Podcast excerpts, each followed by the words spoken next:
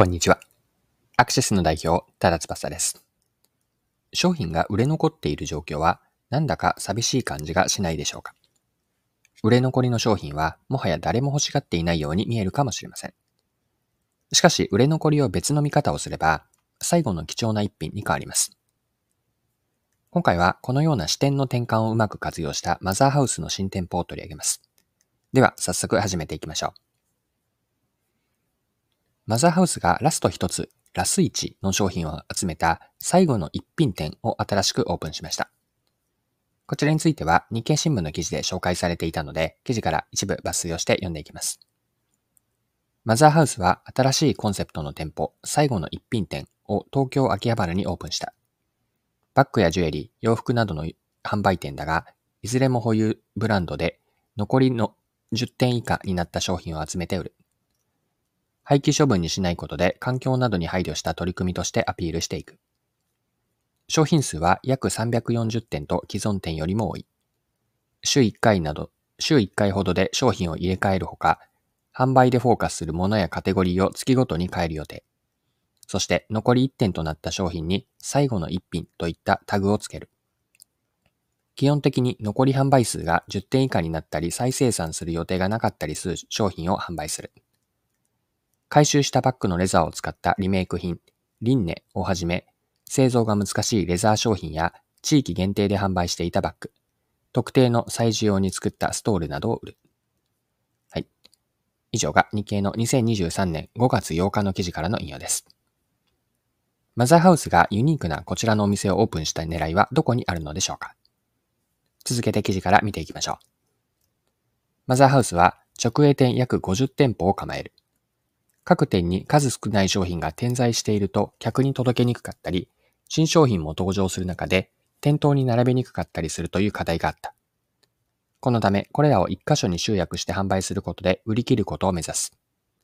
また、今回のコンセプト店のように販売手法を変えて客にアプローチすることにより、セールで値下げ販売することを避ける。店内には創業者の山口恵里子社長の思いを記したパネルを設けているほか、商品のコンセプトやその誕生年などを書いたポップを置き、同社の理念などを伝えられるように工夫を凝らした。はい、ここまでが記事です。それではこのマザーハウスの事例から学べることを掘り下げていきましょう。マーケティングでは商品やサービスの価値をいかにお客さんに伝えるかが重要です。マザーハウスの新しい店舗、新店舗は残り販売数が10点以下になったり再生産する予定がない商品を扱っています。そして残り1点になると目立つように最後の1品というようなタグをつけているんです。普通は売れ残りと捉えられる商品を最後の1品として位置づけることで消費者にとっての商品の見え方は変わるんです。商品が他の場所で手に入らないという希少性であったり限定感が出てきて魅力的に感じるでしょう。廃棄処分を出さない環境への配慮はブランドイメージの向上につながります。エコへの意識の高い消費者にとって魅力的に見えて、ブランドへの好感度が高まります。マザーハウスの新店舗である最後の一品店は、サステナビリティや環境保護を意識した取り組みを通じて自分たちのブランドとしての立ち位置を明確にもしています。はい。で、マザーハウスの事例からは、マーケティングの役割が見えてきます。マーケティングの役割とは、結論から先に言うと、お客さんがまだ気づいていない商品の魅力を見出すことにあります。マーケティングコミュニケーションでのポイントは、商品の特徴や使い方をお客さんの文脈に沿って言い換えて、それを価値として意味付けすることにあるんです。お客さんは商品に新しい視点から価値を発見することができます。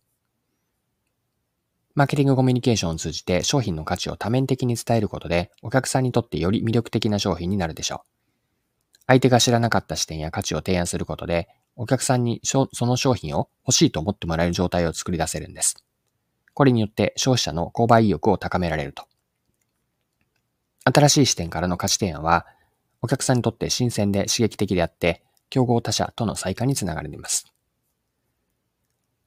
はい、そろそろクロージングです。今回はマザーハウスの最後の一品店の事例を取り上げて学べることを見てきました。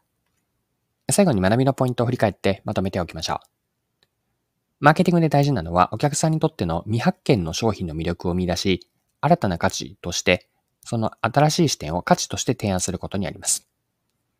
商品の特徴や使い方をお客さんの文脈に合わせて言い換えて、お客さんにとっての価値、お客さんにはどういう価値があるのか、これをしっかり伝えていく。ここにマーケティングの役割があります。はい。今回も貴重なお時間を使って最後までお付き合いいただきありがとうございました。